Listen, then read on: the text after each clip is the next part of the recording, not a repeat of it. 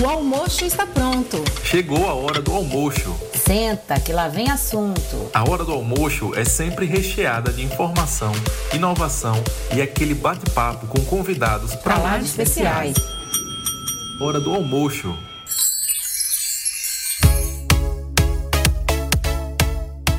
Olá, eu sou Suzane Grubizic, odontopediatra, e vamos dividir experiências por aqui. Seja muito bem-vindo.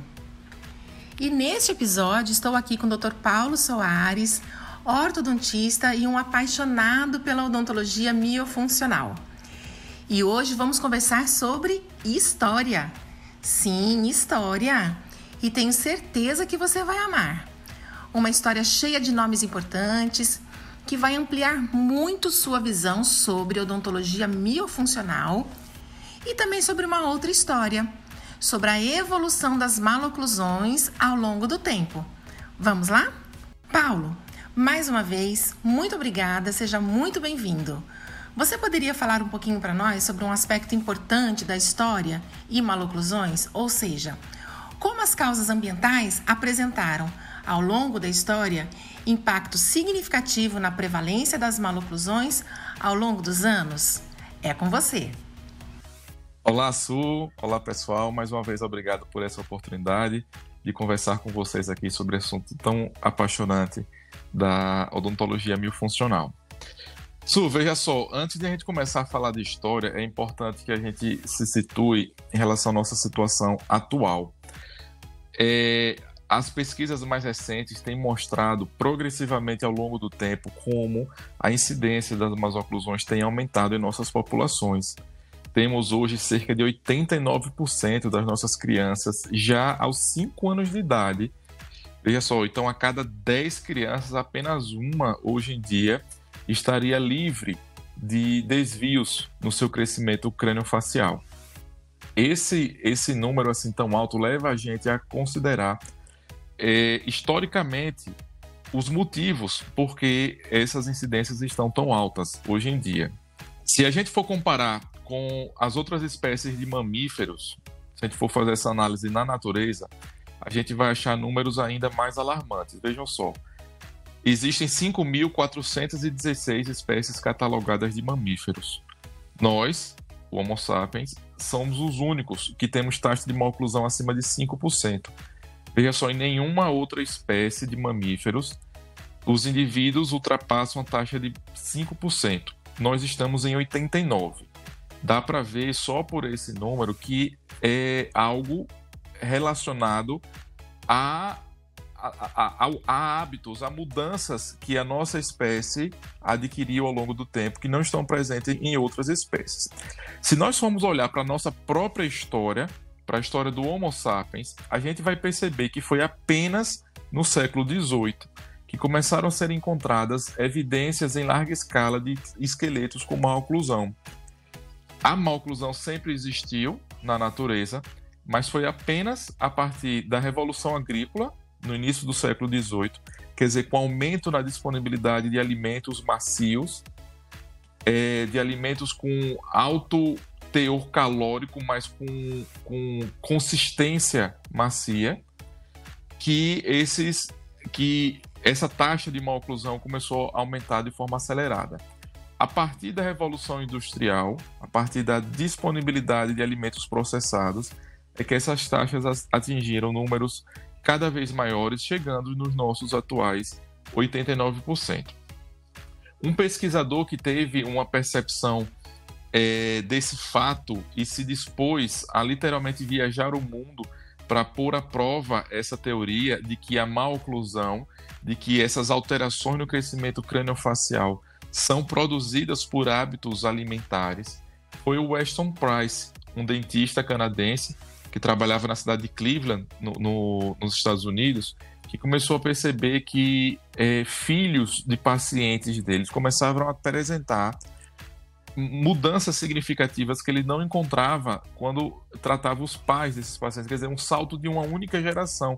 Ele começou a perceber uma série de alterações, ficou curioso com esse fenômeno e resolveu investigar comunidades que ainda mantinham hábitos é, intocados, digamos assim, que é, ainda mantinham os seus hábitos alimentares é, sem as influências da, das civilizações modernas. Então ele organizou uma expedição praticamente ao redor do globo.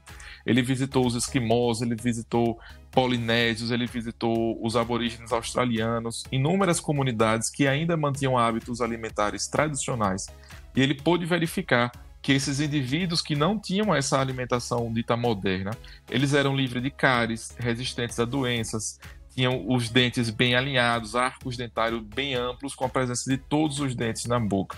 E ele começou a formular essa teoria de que a maloclusão é um produto da dieta dessas sociedades industrializadas, quer dizer, uma alteração promovida pelos estímulos que a alimentação moderna, que é uma alimentação rica em calorias, é uma alimentação é, em que você não faz esforço para mastigar, basicamente. São alimentos macios e processados que não exigem um esforço natural da musculatura.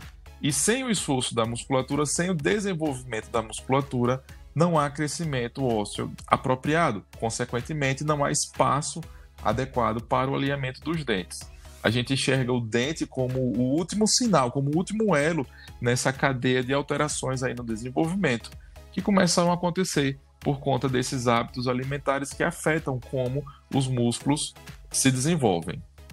Muito rico esse assunto e como a gente com facilidade consegue visualizar em nossa prática clínica todos esses conhecimentos sendo aplicados. Paulo, muitas pessoas acham que a odontologia miofuncional é uma ciência nova e alguns a consideram até um modismo. Nós que estudamos fisiologia oral, Sabemos que esses conhecimentos não são tão novos assim. Talvez a sua aplicação no dia a dia clínico, sim, mas os embasamentos são bem mais antigos do que pensamos. Eu sei também que na ortodontia muitos nomes importantes já se atentavam para as causas musculares das maloclusões. Vamos falar um pouquinho sobre os clássicos da ortodontia que embasaram a odontologia miofuncional? Vamos sim, isso.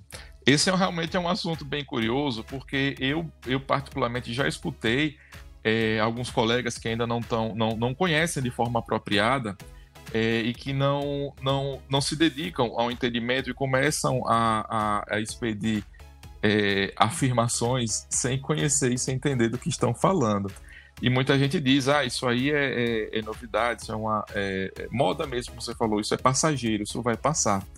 O que eu acho curioso é que essas pessoas se, se intitulam tradicionalistas, digamos assim, porque nós somos fiéis à, à, à, evidência científica, às bases, e eu acho isso curioso porque se essas pessoas estão atestando com esse comentário, é, que de fato não conhecem, não conhecem a, a, fisiologia e não conhecem tampouco a história da nossa ciência, a história da, da odontologia e da ortodontia especificamente.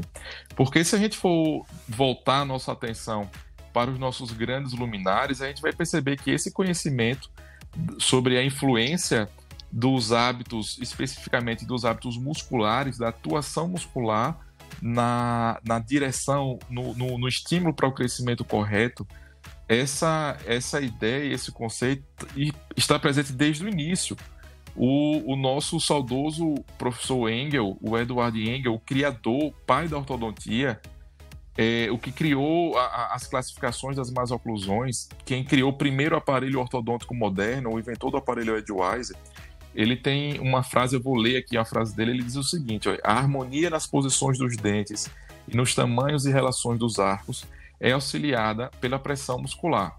Estamos apenas começando a perceber como são comuns e variados os hábitos viciosos de lábios e da língua, como são poderosos e persistentes em causar e manter a maloclusão. Não há esperança no sucesso do tratamento, a não ser que esses hábitos sejam corrigidos. Isso foi Engel em 1907, tá? no, no, no, no seu tratado de tratamento das más oclusões dos dentes. Então, desde o início da, da ortodontia como uma especialidade moderna, é, se reconhecia, se sabia que é a atuação muscular que permite um crescimento correto ou que impede esse crescimento crânio-facial de se desenvolver da forma apropriada.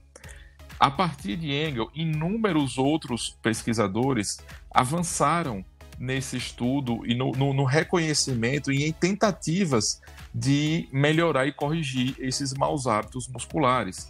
Talvez o mais importante de todos tenha sido o Alfred Paul Rogers, um ortodontista, aluno de Engel, formado na escola de Engel, que chegou a ser presidente da Associação Americana de Ortodontia. Ele é reconhecido, está no, no hall da fama, digamos assim, do, como imortal da ortodontia e ele fazia tratamentos incríveis à base de terapia miofuncional. Foi ele o criador da terapia miofuncional. Foi a primeira pessoa que desenvolveu série de exercícios para fortalecer e corrigir esses maus hábitos. Ele era capaz de tratar masoclusões complexas, como distoclusões, masoclusões de classe 2, mordidas abertas, apenas através de exercícios. Eu vou ler aqui uma, uma, uma frase do Roger. Ele diz o seguinte: ó, aplicação do princípio da função como relacionado à estrutura, especialmente nos anos de crescimento, foi reconhecida como uma parte essencial do tratamento, apoiado no princípio fisiológico de que a função normal conduz à estrutura normal e determina em grande parte a medida e a forma. Quer dizer, é através da correção funcional que se consegue estabelecer um crescimento e desenvolvimento crânio-esquelético apropriado. É, e ele criou um sistema de exercícios e, através do, da correção funcional, ele atingia a correção das suas masoclusões. É, e vou ler aqui o ano, isso lá desde 1918. 1918 que ele criou essa ideia. Então, não tem absolutamente nada de novo nesse conceito. A partir dele, aí eu posso citar também Graeber, Harvard, Ricketts, Profit, todos os grandes é, é, luminares, todos os ícones da ortodontia relacionam, admitem e, e, e, estudam e falam sobre os hábitos musculares como a principal causa dos distúrbios de crescimento craniofacial, que a gente sabe hoje em dia que está por trás dos problemas de más oclusões, dos distúrbios respiratórios do sono, das desordens articulares então, essa noção de que atividade muscular deve ser o foco principal, quer dizer, atuar na causa deve ser o foco principal do nosso tratamento, ela é tudo menos nova, tudo menos moda. Sempre se reconheceu. O que a gente tem hoje de novo, digamos assim, é que finalmente a gente tem acesso a um sistema de abordagem clínica eficiente. Porque esses tratamentos que o Rogers realizava lá em 1918 através de exercícios, requeria do, do, do paciente um nível de colaboração absolutamente extraordinário e de habilidade técnica do, do ortodontista também fora do normal. Ele foi um gênio. A gente não pode querer que a gente consiga no, no, no dia a dia os resultados que esses gênios alcançam. Então, é, é, essa abordagem, de certa forma, caiu em desuso, não porque não funciona, mas porque era extremamente difícil de ser posta em prática. Só que hoje em dia a gente tem um sistema de abordagem clínico através do sistema MyoBrace, que está na base, digamos assim, da odontologia miofuncional. A gente tem acesso a ferramentas e, e estratégias de abordagem clínica extremamente eficientes, acessíveis, que requerem um nível de colaboração plenamente alcançável. A gente continua dependendo do entendimento do paciente, a gente continua dependendo da participação não só do próprio paciente, mas de assistência da família para que essas transformações aconteçam e que os resultados apropriados aconteçam. Mas a gente tem um, um, um arsenal, digamos assim, de ferramentas modernas e acessíveis que nos assistem nesse, nesse objetivo, que nos ajudam a alcançar esses objetivos de tratamento. Então a gente está hoje em dia numa situação muito confortável de que a gente finalmente consegue aplicar todo o conhecimento científico e teórico que esses grandes pesquisadores desenvolveram aí ao longo de mais de 100 anos, com ferramentas, mais uma vez, eficientes, acessíveis e simples de usar. Muito obrigada, querido Paulo. É sempre muito bom ouvir você falar de forma tão profissional e apaixonada pela odontologia miofuncional. Muito obrigado, Su, por essas palavras é, carinhosas de, de, estímulo.